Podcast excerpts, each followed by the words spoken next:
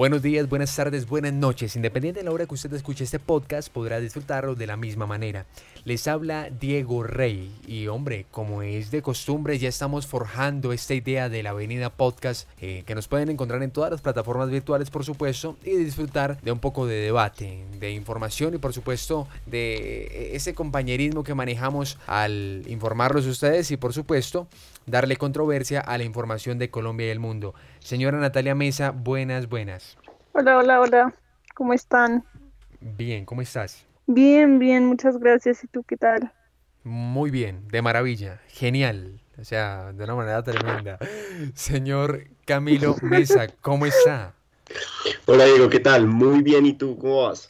De maravilla, hombre, de maravilla. No me pregunten cómo estoy hoy porque estoy muy bien. ¿Y usted cómo se encuentra? ¿Qué tal la semana? Muy bien, fue una semana bastante agitada. Hay muchas cosas también por informar de todo lo que ha sucedido. Entonces, pues aprovechar el espacio que se viene y un saludo para toda la mesa de trabajo. Muchas gracias. Señor Santiago Urrego, buenas, buenas. Diego, buenas Diego, ¿cómo, cómo vamos? ¿Cómo vamos? Les digo que no pregunten y siguen muy bien, Santiago, de maravilla, hombre, ¿cómo estamos? Todos estamos No, bien. bien, bien, muy bien. Aquí, aquí hay que celebrar el ánimo y pues aquí hemos estado pues manejando el estudio, las tareas del hogar y pues siempre cumpliendo con el aislamiento y pues siempre cuidándonos mucho también. Eso me encanta y lo valoro. Gracias, Santi. Señorita Lady Barragán, ¿cómo se encuentra? Muy bien, gracias. Seguimos trabajando desde la casa y también pues preparada para seguir informando con TCP y también un saludo a todo el equipo de trabajo. Muchas gracias, muchas gracias, Lady. Ya estamos los que estábamos, pero seguimos ampliando esta mesa de trabajo y le doy la bienvenida a Daniela Silva. Daniela, ¿cómo se encuentra? Hola Diego, muy bien, muchísimas gracias pues por la invitación. Estoy muy contenta de estar aquí y pues nada, haciendo aportes constructivos en esta mesa de debate con todo el equipo, así que pues muchísimas gracias y vamos a darle con toda con los temas que nos conciernen en la coyuntura. Muchas gracias, Daniela, muchas gracias. Por supuesto, gracias a toda la mesa de trabajo que se toma el tiempo, hombre, de venir a debatir y pasarla rico en este podcast.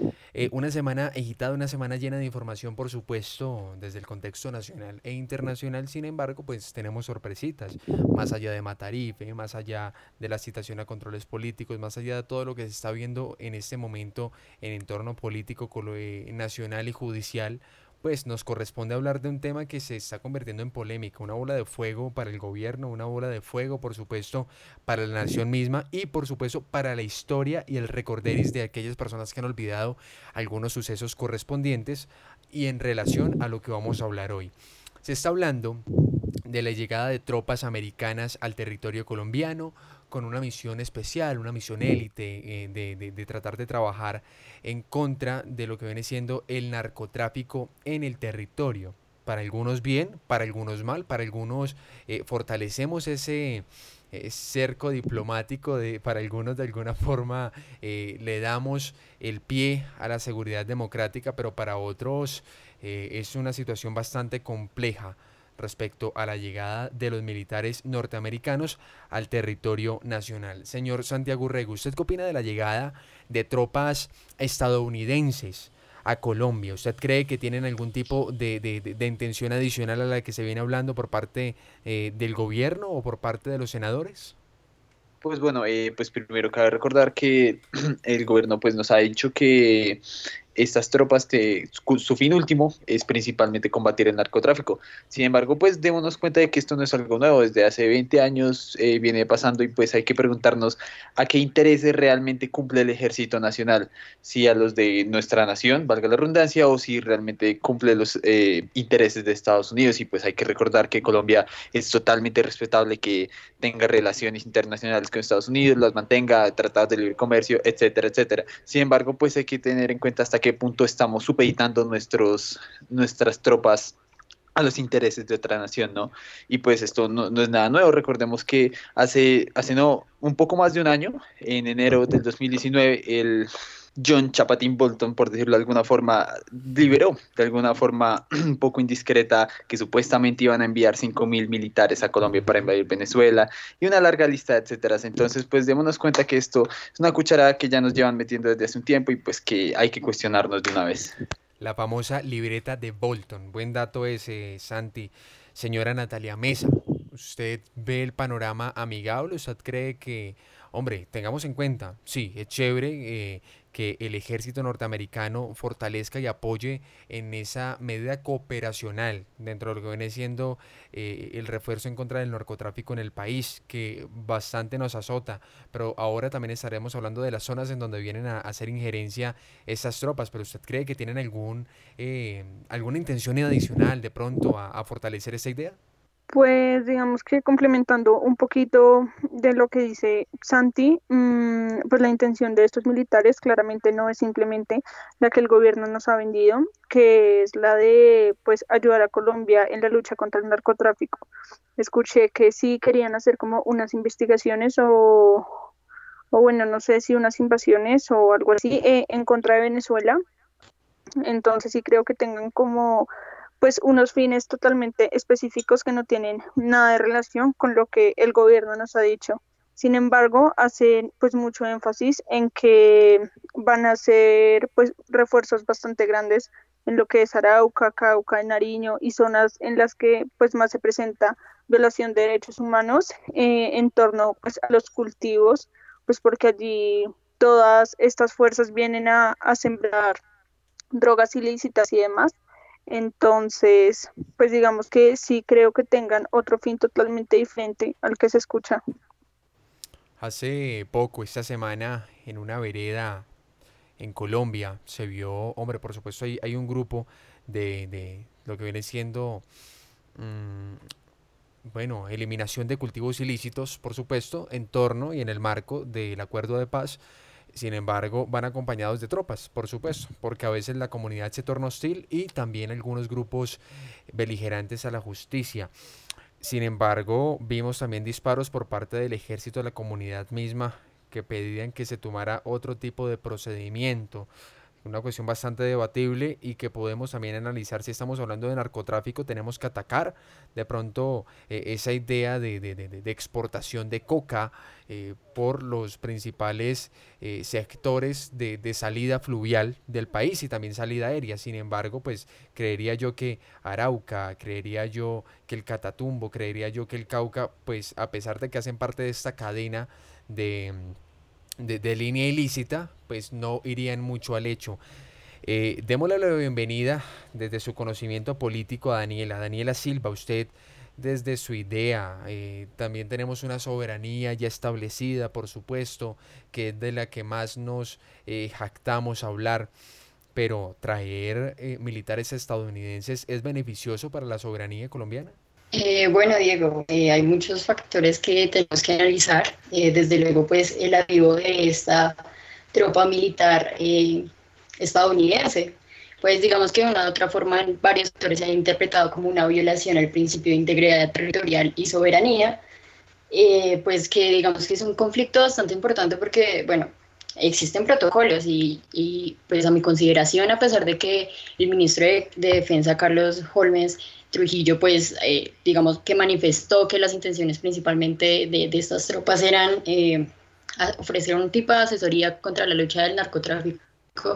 Yo considero que, eh, como lo establece la Constitución, el artículo 173, eh, esta, digamos, intervención debe pasar por un debido proceso que se le atribuye a las funciones del Congreso. Entonces, sí creo que bastante es la, bueno, cuestión que, que, que debatir. Y por otro lado, pues eh, entendamos que la lucha contra el narcotráfico también es una cuestión que se plantea en los, acuerdos de, de, la paz, entonces también hay que analizar eh, hasta qué medida esta intervención militar puede llegar a afectar, digamos, de una u otra forma lo que está establecido de sustitución de cultivos ilícitos de manera voluntaria.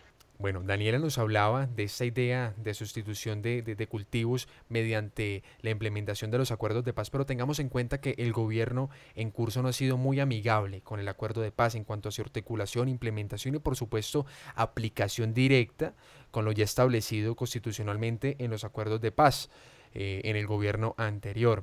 Señorita Lady Barragán, la llegada de tropas americanas podría de cierta forma poner en tela de juicio eh, aún más el manejo del acuerdo de paz por parte del gobierno? Yo creo que sí, Diego. El acuerdo de paz firmado en el 2016, digamos que fue una oportunidad que planteó de alguna manera esperanza eh, para todo el tema de mm, eliminación o por lo menos mitigación del conflicto armado. Sin embargo, yo creo que Colombia es un país donde el conflicto ha sido totalmente sistemático, demasiado profundo y que además pues se ha consolidado hace varios años que aún hoy sigue por muchos grupos ilegales que pues a pesar de todo el tema del acuerdo siguen delinquiendo, siguen matando eh, líderes sociales.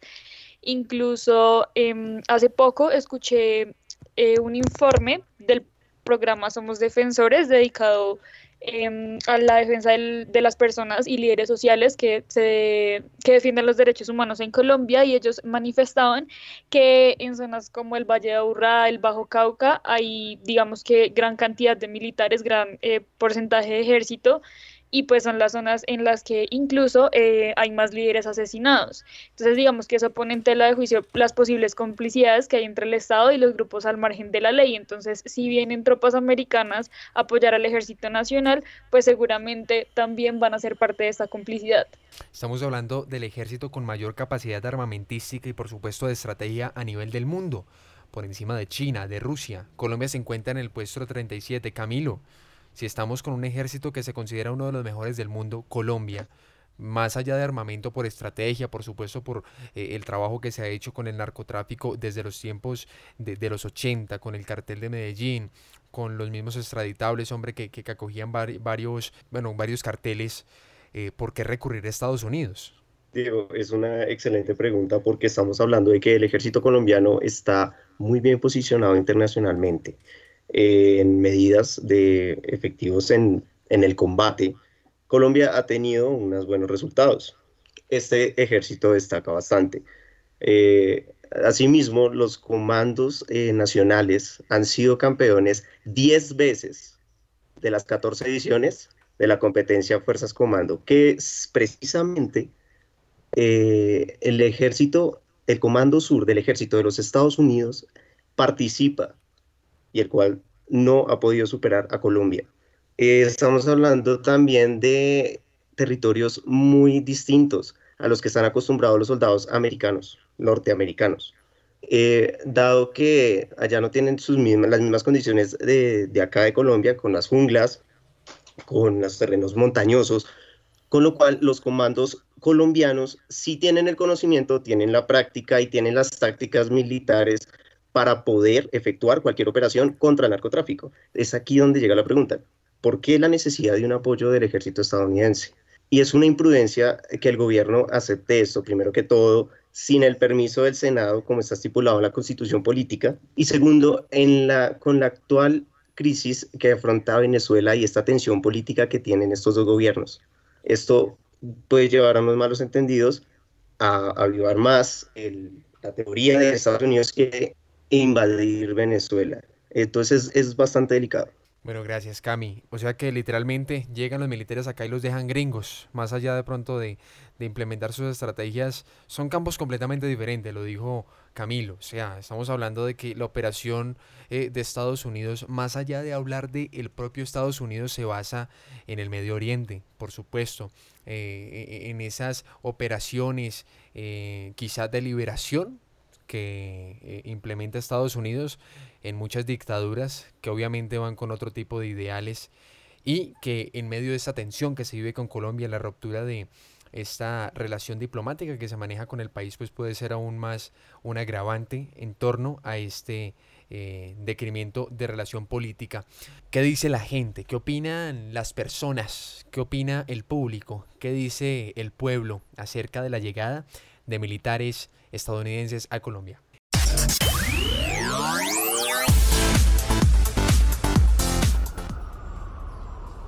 Palabras van, palabras vienen, pero ¿qué dice la gente?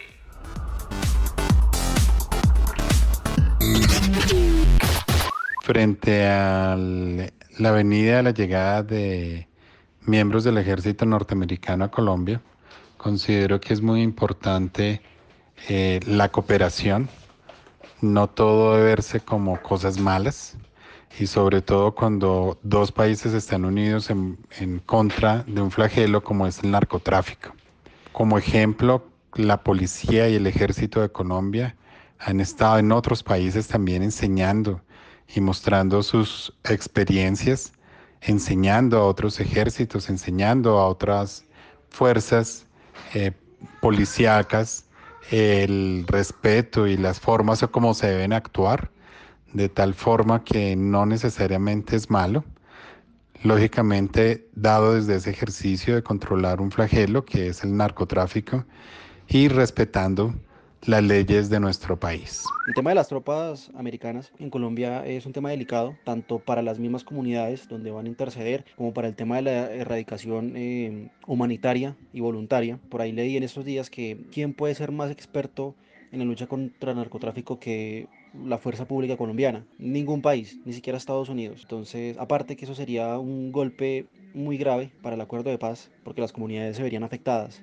Y eso también implicaría la reapertura de, debates como el tema del uso del glifosato, la erradicación forzada de los cultivos, cosa que también perjudica en gran medida a los campesinos. Pues a mi parecer la llegada de los militares estadounidenses aquí a Colombia, eh, ahí hay algo detrás, no creo que sea realmente para, para venir a capacitar unidades del ejército contra la lucha del narcotráfico, yo creo que más bien es vienen a revisar otros temas internos, estrategias u otras cosas que se tengan que manejar, por ejemplo, con cosas relacionadas con Venezuela, con las últimas cosas que ha dicho Maduro. Yo creo que es más referente a eso que, que realmente dar una capacitación a las unidades del ejército referente a la lucha del narcotráfico. Veo ilógico traer a suelo colombiano tropas estadounidenses si es para resolver un problema interno de Colombia. Ilógico porque Colombia ha tenido muchos problemas internos y en el poco conocimiento que yo tengo nunca ha tenido que pedir eh,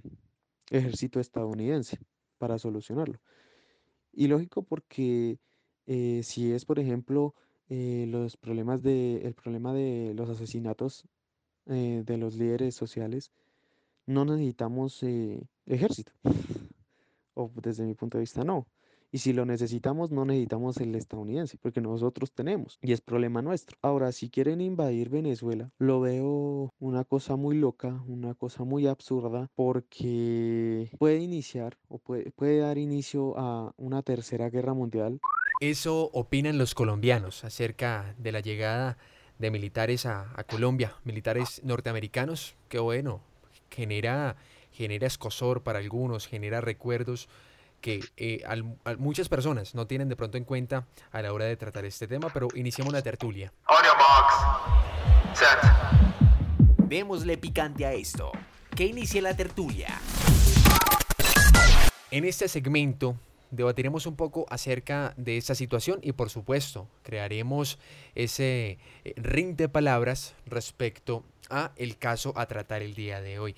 Señora Natalia Mesa, la llegada de militares norteamericanos a Colombia genera recuerdos que, hombre, ha, sido bastante, no solamente en Colombia, sino también en Afganistán, también en, su paso eh, por Panamá, en su paso por Irak, en su paso por Libia, por Siria.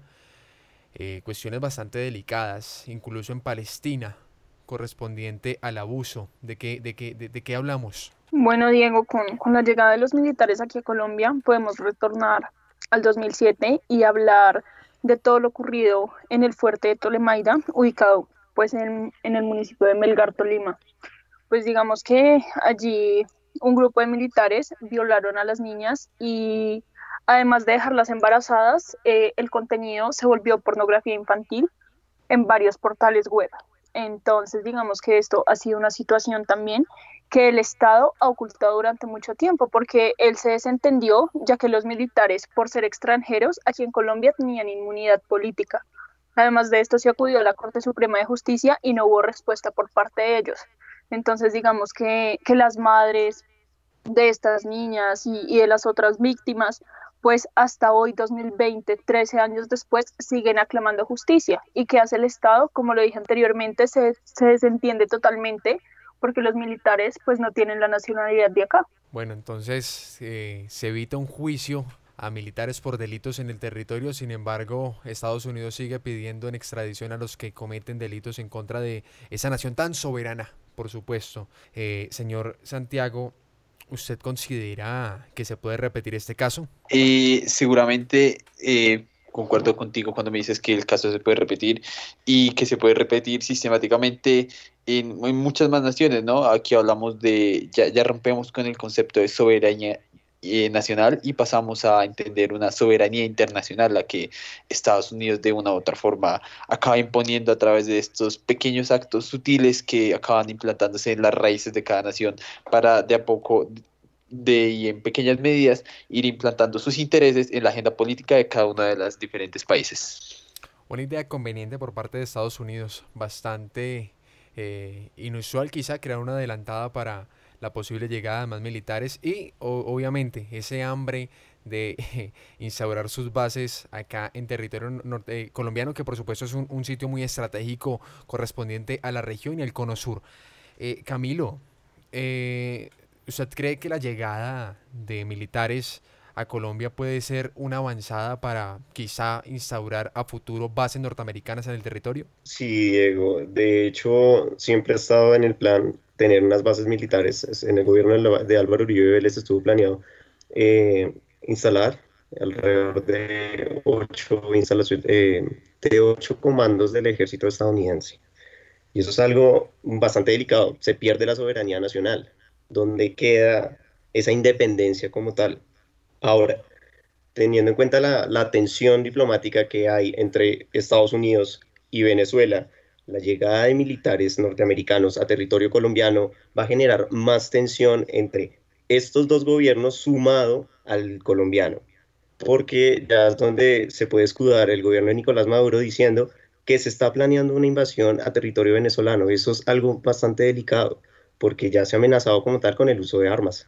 Ahora, también la llegada de, los buques petroleros de Irán a Venezuela, donde Estados Unidos estuvo eh, metido diciendo que iba a usar las armas para impedir la llegada de esos buques, pues la tensión va a ser peor. Es una imprudencia total por parte del gobierno. Y eso es algo que tiene que, pasar por el Congreso primero que todo. Se tiene que, que discutir y se tiene que aprobar. Daniela, hablamos de aprobación por parte del Congreso, asintiéndolo por Camilo, pero eh, se estaría creando un, un, choque entre ramas al no hacer este proceder? Eh, claro, Diego, yo considero que, bueno, hay funciones que precisamente se le atribuyen al Congreso, porque el Congreso, digamos que es la, la, la digamos, la base de, de, la sociedad y la representatividad de una u otra forma, y precisamente eh, existe una separación de poderes, Colombia considerándose como una república, entonces eh, realmente no es conveniente, o sea, el Ejecutivo tiene una jurisdicción, un límite dentro de esa jurisdicción, y precisamente si está establecido en la Constitución, porque la Constitución es, eh, digamos, la norma de normas en, en nuestro país, pues ¿por qué el gobierno nacional toma, digamos, esas medidas tan arbitrarias? Yo siento que eh, digamos, de una u otra forma, no solo en esta medida, sino en varias que, que este gobierno eh, pues ha manifestado, digamos, de una u otra forma, medidas un poco autoritarias, no sé si así llamarlas, pero sí medidas que, que digamos que desconocen la función principal del Congreso, entonces sería bastante importante evaluarlo y además que diferentes partidos eh, han manifestado su, su, bueno, su inconformidad con estas medidas. Mientras seguimos comiendo del COVID-19, que a propósito, hombre, tengamos cuidado porque ya nos acercamos a los 30.000 casos, el gobierno sigue haciendo de las suyas en la madrugada y por supuesto nos despertamos con noticias bastante, eh, bueno, ya comunes en este país. Lady, eh, estamos hablando de choque de ramas, estamos hablando de pronto de desautorización entre las mismas y por supuesto de este poder ejercido por el mismo Iván Duque y pues su bancada. ¿Habrán choques? ¿Habrá de pronto alguna repercusión y molestia en el Senado? Yo creo que sí, Diego. Eh, incluso estaba leyendo una noticia en la que algunos legisladores eh, opositores al gobierno Duque eh, afirmaron que eso es una violación a la soberanía.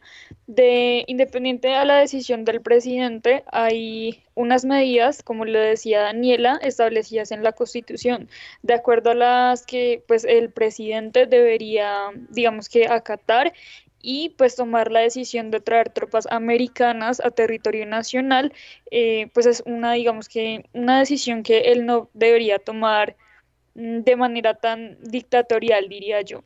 Entonces, sí, digamos que es una medida, además de, de inconstitucional, eh, que pues pone en peligro la soberanía nacional y también digamos que el bienestar de muchos territorios en el país. No quiero que se malinterprete mi, afirmación, pero uno de los casos más recordados en donde trajeron exmilitares y militares a entrenar, eh, bueno, tropas en Colombia, fue cuando llegaron eh, ex, ex militares y mercenarios israelíes a entrenar a las fuerzas paramilitares en su momento bien llamadas o mal llamadas convivir.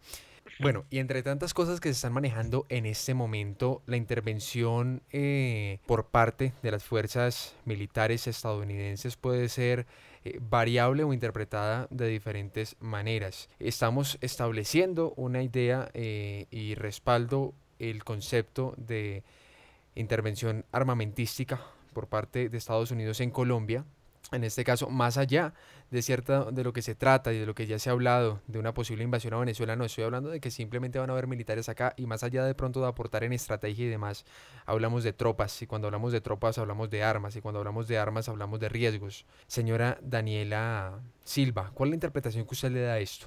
Bueno, digo, eh, no sé, primero que todo, yo considero que eh, si el gobierno nacional toma una medida como de una u otra forma pedir ayuda, por así decirlo, a, tropas militares estadounidenses es porque evidentemente existe una negligencia estatal.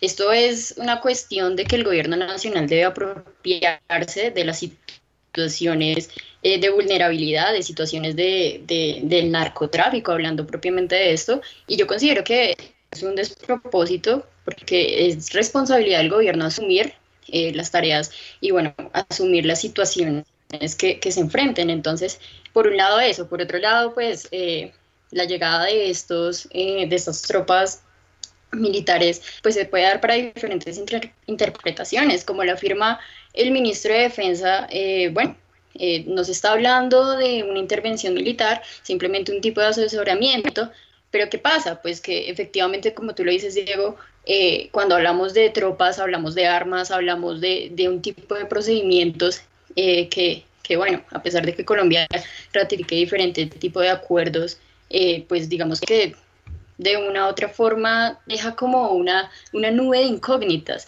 Y como bien lo mencionaba mi compañera anteriormente, pues este, esa intervención militar pues se puede dar para eh, abusos en, en, en, los derechos humanos. Carlos Olmes Trujillo, ministro de Defensa, citado a control político, por supuesto, e igualmente parte de la cúpula militar. Camilo, ¿Le creemos a Carlos Olmes en sus afirmaciones? Yo lo interpreto cuando él dice sobre intervención militar refiriéndose a territorio venezolano como tal. Esto claramente eh, trae las armas. Si se traen las tropas norteamericanas, un ejército, soldados, que son comandos de alto nivel, es para combatir.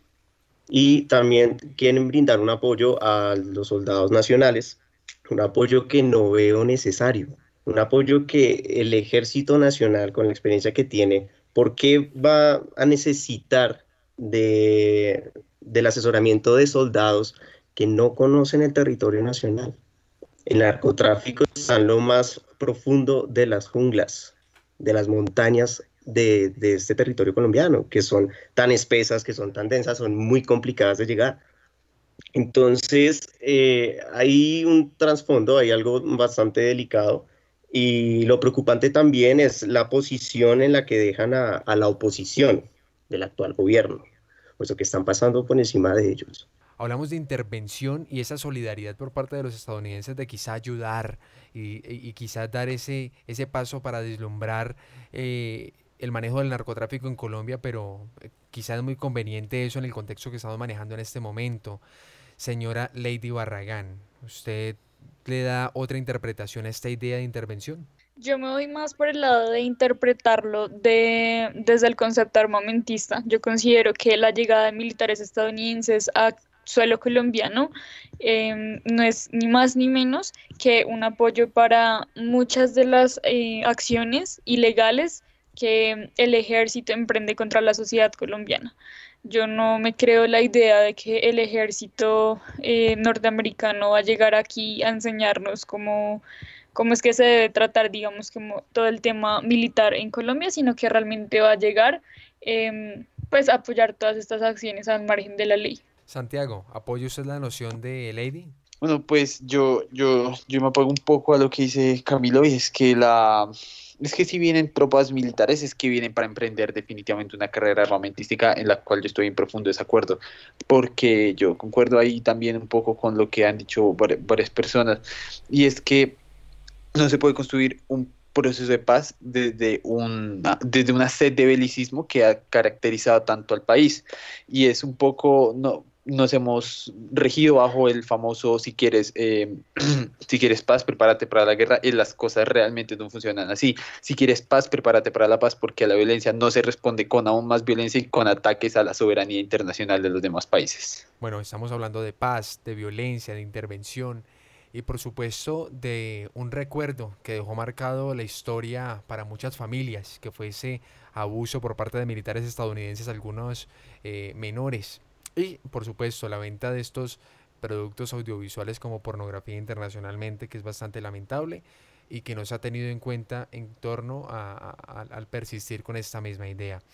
Lo dejamos para ustedes, para que ustedes lo debatan con quien tenga al lado, con quien comparte este podcast y por supuesto para que sigamos con esta idea que créanme que seguirá creciendo ante la llegada de las tropas militares a Colombia.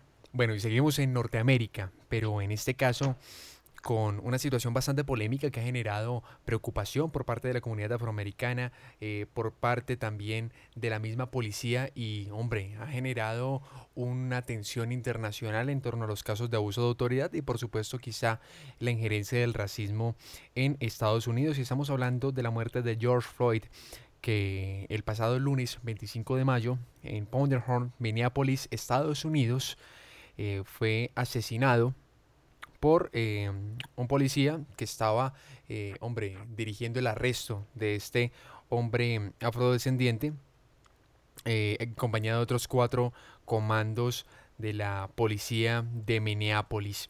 A lo largo de, estos días se han producido varias ideas de xenofobia, de preocupación por inmigrantes, estas luchas en contra del racismo y por supuesto de los abusos de autoridad eh, por parte de la policía estadounidense en contra de inmigrantes y por supuesto extranjeros.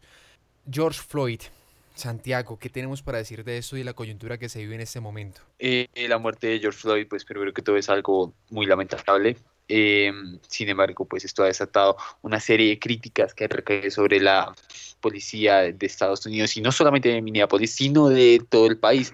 Y los ciudadanos han salido a protestar y a manifestarse, recalcando que esto no es un tema nuevo y que se ha venido viviendo desde que les digo yo, desde hace más de 50, 100 años, y es el constante racismo y el abuso policial de la fuerza bajo un supuesto de, soberanía y que están protegiendo el país de una supuesta amenaza que realmente se, ellos inventan en su cabeza.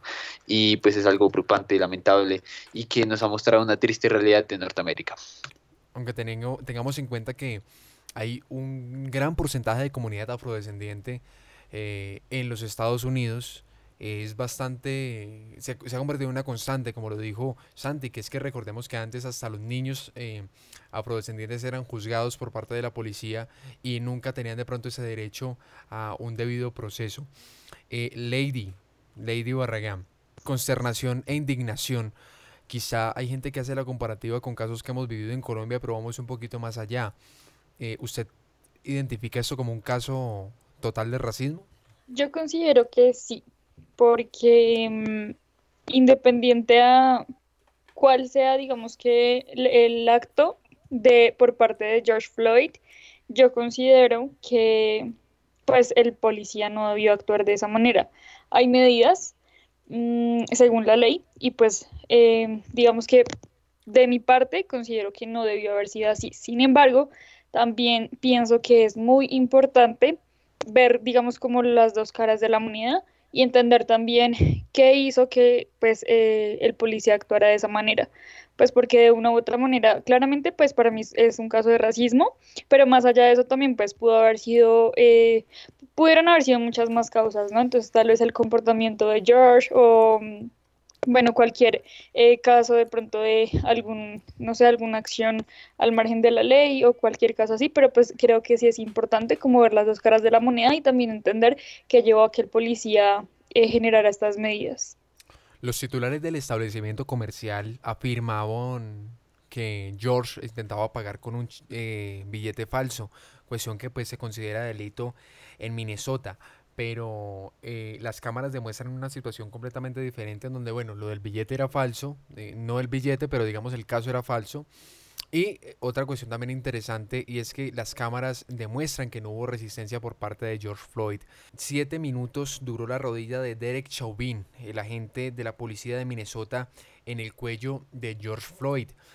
pedía ayuda, pedía que lo dejaran respirar. Natalia Mesa, ¿falta de piedad o cómo le parece o cómo vio usted el proceder de este policía?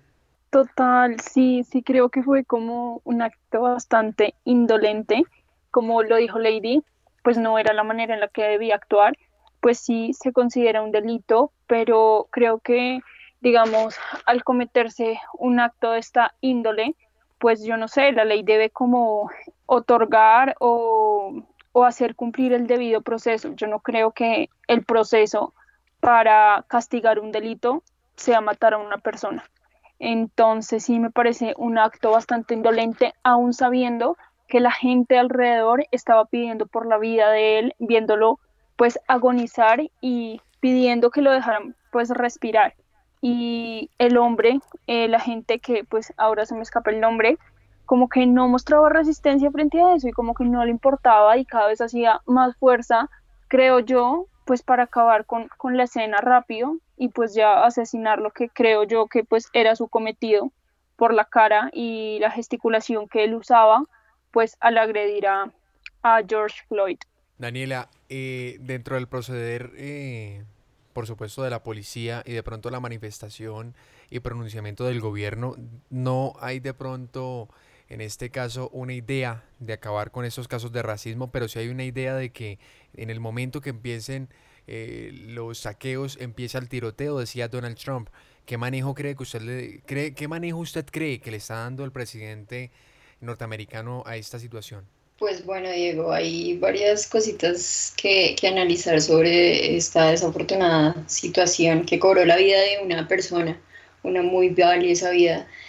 Eh, bueno, principalmente eh, antes de responder esa pregunta, yo quería decir algo que es muy importante y es que precisamente el manual del Departamento de, Policía de, de, Minneapolis establece que estas restricciones del cuello y estrangulamiento solo pueden aplicarse precisamente en, caso tal de que el oficial se encuentre en una, en una situación de vida o muerte. Y nosotros lo que evidenciamos, como bien lo dices, es que eh, George Floyd eh, jamás opuso resistencia. Entonces, claramente vemos un abuso de autoridad desproporcional que, que evidentemente tiene sesgos de, y rasgos de, de, de, racismo. Bueno, por otro lado, el manejo que le ha dado Donald Trump a, la situación, pues evidentemente no es el apropiado. Por ahí he visto en sus cuentos oficiales que, eh, bueno, comenta acerca de la situación como si se tratara eh, simplemente de una situación de, de, manejo de orden público y en ningún momento se menciona eh, este desafortunado hecho con, digamos, con, con veracidad, con, con digamos, con, con, fuerza. Estamos hablando de la vida de una persona y él argumenta precisamente que, que la acción que están tomando las instituciones policiales ha sido efectiva y que debe y se debe seguir eh, fortaleciendo la fuerza pública en materia de, precisamente de, orden. Entonces, pues la verdad, eh, también tenemos que tener en consideración que se ha, caracterizado por ser una persona que eh, de una u otra forma tiene em, características xenofóbicas y eso, digamos, fue muy presente y latente durante su campaña a la presidencia y también tenemos que tener en cuenta que, que desafortunadamente no se han aplicado políticas públicas que, que, que, puedan ayudar y contribuir a que este tipo de situaciones de, de tipo racial y de abuso de autoridad pues dejen de manifestarse con, con, en esta medida.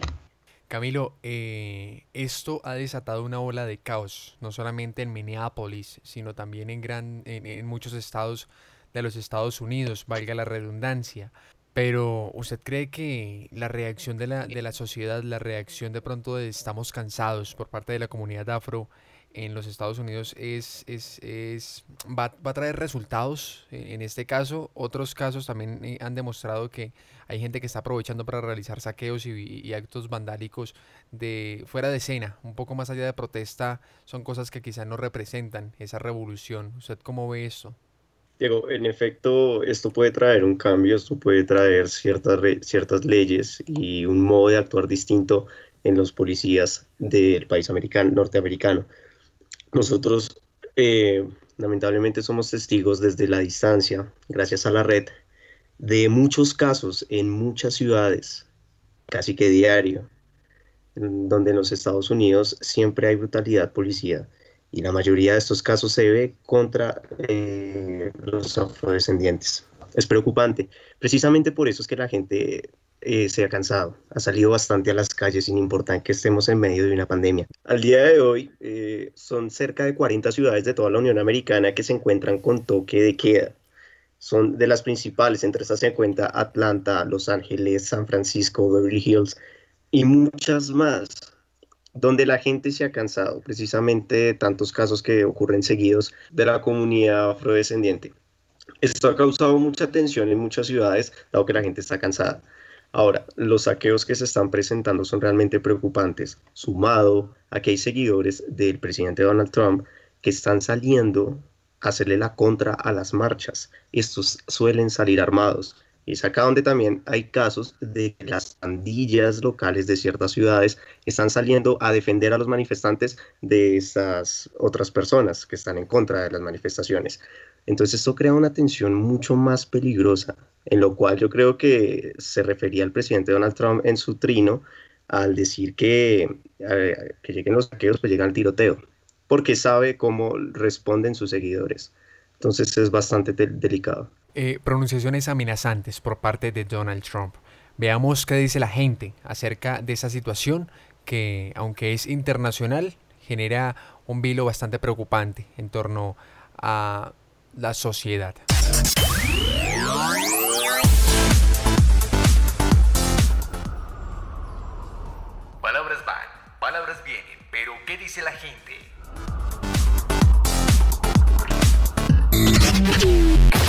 El abuso de las funciones públicas no es un secreto. La discriminación o persecución contra los negros es una realidad y no solo ellos, sino también toda la comunidad que se supone que deberían cuidar. El asesinato de Floyd es uno, más a la lista y el cual rebosa la copa de los estadounidenses. El perdón no va a causar ningún impacto si toda la élite policial sigue siendo abusiva y corrupta. Es difícil encontrar una solución de reforma policial a todo el sistema porque los entes gubernamentales también son cómplices mediante el silencio y tapando los actos. Por eso es que la comunidad ha preferido salir a las calles y mostrar su inconformidad, porque la policía realmente y en muchos casos no nos cuida. Y me pongo de ejemplo, fui una víctima del día del skate 2019, donde sin justificación llegaron a agredir a todos los que veían con patineta. Yo, por ejemplo, recibí una bala de goma disparada al azar, sin ellos pensar a quién iba dirigida esa goma y si hubiera sido un niño o un bebé. Yo creo que es hora de despertar y cuidarnos entre nosotros porque por el momento no hay de más. Bueno, respecto al caso de George Floyd, me pareció un acto donde hubo uso desmedido de la fuerza por parte de las autoridades. Me parece que estos tipos deben ser severamente juzgados por la ley y deben ser expulsados de la institución. Anexo a esto, me gustó lo que hizo la ciudadanía, que es que causó tal indignación el caso que la gente salió a la calle para ser escuchada, para expresar su rechazo ante este acto. Parece que Colombia debería copiar este, este ejemplo por parte de la ciudadanía. Pues me parece que están mal en, en lo que sea, sea persona afroamericana o no. De igual forma tienen que saber medir su fuerza ante cualquier situación porque por más que eso lleva a afectarse a la vida física o psicológica de la otra persona. Todos los protocolos de la policía deben ser acatados en la medida que se cumplan las condiciones para ello. pero todos esos procedimientos también deben darse en la medida de evaluar con quién se hace. Es muy diferente utilizar la fuerza frente a una persona que no quiere dejarse arrestar o no quiere cumplir algunos protocolos establecidos o como ejemplo una persona desvalida. Los procedimientos deberían ser diferentes. Allí se evidencia un exceso de fuerza, un exceso eh, de poder y no se tuvo en cuenta una condición que podía tener George Floyd.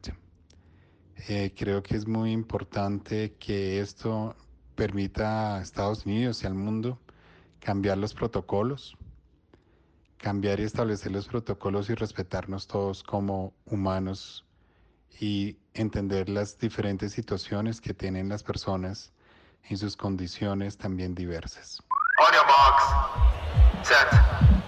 Démosle picante a esto. Que inicie la tertulia. Bueno, y seguimos en este corte final de la Avenida Podcast. Démosle picante a esto. Que inicie la tertulia. Señor Santiago Urrego, se han visto pronunciaciones por parte de un viejo conocido, Anonymous. Así es, Diego. Efectivamente, Anonymous volvió el grupo hacker internacional tan reconocido en los últimos años por exponer a muchas personas internacionalmente y por también tener vínculos con Wikileaks, la página de Julian Assange, volvió a la vida. Eh, efectivamente publicó un video en sus redes sociales y eh, expusieron, eh, entre otras cosas, em, el hecho de que eh, hay muchos casos en la policía de Estados Unidos que aún no se han resuelto y no han salido a la luz sobre asesinato por, parte de policías y abuso de la fuerza. Adicionalmente, no solamente publicaron el video, sino que también pidieron que se tratara con todo el peso de la ley a Derek Chauvin, por el asesinato de George Floyd. Entre otras cosas, eh, ya fuera de Estados Unidos también publicaron otras otros, eh, otra información que ligaba a personajes de la farándula y la política internacional con eh, casos de abuso de menores, también expuso a la familia inglesa sobre eh, el asesinato de la princesa Diana, entre otras cosas. Entonces eso ha sido tendencia, ha sido muy relevante y los archivos pues se dice que están prontos a publicarse, algunos ya se han filtrado en redes, sin embargo todavía nada es confirmado. Un año 2020 bastante congestionado y bastante polémico en torno a la situación social. Eh, señorita Natalia Mesa, Derek Chauvin fue destituido por parte de la policía eh, de Minneapolis y por supuesto fue arrestado para eh, la procedente investigación correspondiente al caso. ¿En Colombia nos hace falta mano dura con ese tipo de casos? Totalmente. O sea, aquí a diario ocurren abusos de autoridad de los cuales hablábamos en el podcast pasado y como que el Estado o el gobierno no hace absolutamente nada, aunque si mal no estoy, a los dos policías, digamos, retornando a lo que hablábamos hace ocho días, ya pues no fueron arrestados, pero sí estuvieron como en un inicio de, un proceso legal a ver qué fue lo que pasó. Pero digamos que en comparación a la ley de otros países, como en este caso Estados Unidos, siento que estamos muy quedados y nos falta muchísimo. O sea, esto fue cuestión de que lo de George Floyd pasó antier y ya ayer pues fue capturado y obviamente arrestado el policía. Aquí cuánto tiempo tiene que pasar para que la ley se vaya encima de la autoridad. Inicio de investigaciones a los policías que, hombre, cometieron ese caso bastante arbitrario acá en Colombia en contra de un adulto mayor, pero eh, hay bastantes casos que quizá han afectado, por supuesto, a estudiantes, a personas del común y han quedado ahí en el vacío. Teníamos también la voz de un estudiante que nos comentaba que había perdido parte de su capacidad visual por una marcadora del SMAT, sin embargo estaba en demanda con el Estado a ver qué podía pasar, sin embargo esto sigue por ahí escondido. Daniela Silva, desde el aspecto político y gubernamental, ¿cuáles son las medidas que se deberían tomar en contra de estos casos acá en Colombia? Digamos que ese aspecto xenófobo y racial, evidentemente no, digamos que no se da en mayor medida, como si lo podemos evidenciar en otros países, Pero sin embargo sí es latente que el abuso de autoridad eh, pues es bastante y lo hemos visto y como lo mencionaron en el anterior podcast, pues eh, evidentemente eh, considero yo que las medidas que se deben tomar primero es reestructurar la manera en que digamos existe una formación por parte de las instituciones como la policía. Reestructurar ese tipo de educación que se le dan a, a los patrulleros y a los policías en general en segundo aspecto, pues que el sistema judicial sea robusto, que el sistema judicial, eh, primero que todo, eh, luche por salvaguardar de una u otra las garantías constitucionales de los ciudadanos y que, esta autoridad de una u otra forma eh, cumpla sus funciones legislativas, que son precisamente de una u otra forma contribuir con, con, el, con el orden y digamos, salvaguardar los intereses de, de las comunidades. Yo siento que pues falta, falta bastante en, materia también de leyes, falta bastante en materia eh, de educación por parte de, estas instituciones, entonces pues es algo bien interesante de, analizar. En Estados Unidos se protesta por la cuarentena, la gente sale y hace bastantes mofas en contra de esto pero este caso podría provocar un estallido social en Estados Unidos, Lady. Yo creo que sí, Diego. El racismo en Estados Unidos eh, es un tema que tiene un contexto histórico muy amplio y es indignante que aún hoy se sigan viendo casos como este. Yo considero que mm, pues eso hace que muchas personas estén saliendo a protestar, pero también pienso que algunos otros lo están aprovechando pues para generar acciones que claramente no, digamos que no tienen ese sello de identidad de estamos luchando a favor de que se respete la dignidad humana de las personas de diferente color, sino que realmente pues están generando acciones que no tienen absolutamente nada que ver. Lo mismo que observamos acá en Colombia cuando salen los estudiantes a marchar y pues hay uno que otro vándalo y encapuchado que pues digamos que no tiene nada que ver con la ideología como tal del movimiento que se está generando. Entonces yo creo que sí es posible que se desate un estallido social, pero también pues que hay mucha gente que está aprovechando eso para pues para delinquir. Camilo, eh, hablamos de estallido social y hablamos de Estados Unidos, un eh, país bastante fuerte en cuanto a la contención de esto. ¿Usted cree que el presidente Donald Trump podría tomar medidas, pues, si ve que se avecina un estallido social? En este momento el estallido social ya está presentándose. Ya el caos eh, se está tomando la mayoría de las ciudades, como ya lo hemos mencionado, y es preocupante porque hay que recordar que estamos hablando de un país donde el 70% de los habitantes está armado y es legal, y la compra de armas es algo de lo más normal. Tú sales a la esquina a comprar un fusil. Es el día a día. es importante que el presidente Donald Trump tome decisiones en el momento oportuno, que sería ya, incluso ya estando tarde. Y es preocupante. Esperemos que esto no, no llegue a peores y que no hayan otros casos que lamentar por este, estos desmanes que se están presentando actualmente. Bueno, si usted tiene a alguien alguien que esté en Estados Unidos y pueda compartirle este podcast acerca de ese análisis social que estamos manejando, por favor hágalo. Divulguemos y convertámonos en ese voz a voz en torno a la avenida podcast, una avenida calle en donde todos estamos hablando y todos comunicamos entre tantos rumores, entre tantos sonidos, conformamos esto en buena información. Eh, todos estamos dentro de nuestras casas cumpliendo con el confinamiento, decretado por el gobierno nacional y eh, de esa manera les damos gracias a todos ustedes que nos escucharon en este eh, nuevo podcast. Por supuesto, independiente de la hora que usted escuche este podcast, podrá disfrutarlo de la misma manera. Eh, compártalo, compártalo, hombre. Si a usted le gusta un pedacito, compártalo. haga difusión de eso para que sigamos creciendo. Por supuesto que es un proyecto que le apostamos ambiciosamente desde la casa editorial de, de Colombian Press. Señorita Lady Barragán, muchas gracias. Gracias a ti, Diego, gracias también a toda la mesa de trabajo y por supuesto a nuestros oyentes. Asimismo, los invito a que se informen día a día con The Colombian Press en Instagram. Sí, gracias, Lady. Cuídese mucho, por favor. Señorita Natalia Mesa, muchas gracias. Muchas gracias a ti, Diego, a los oyentes y por supuesto a mi, equipo, a mi equipo de trabajo que cada vez va creciendo más, cosa que me llena de orgullo y por supuesto de felicidad. Estamos pues apostándole a la Avenida Podcast con todo el alma y el corazón, de verdad que sí. Muchas gracias. Señorita Daniela Silva, gracias por acompañarnos. Bueno, Diego, muchas gracias por, por la invitación. Realmente me siento muy contenta de ser parte de este equipo. Eh, espero poder seguir acompañándolos y seguir generando debate consciente frente a la realidad de nuestro país y a la realidad internacional. Así que muchísimas gracias a ti y muchísimas gracias chicos por todo, por todo lo que estamos haciendo en conjunto.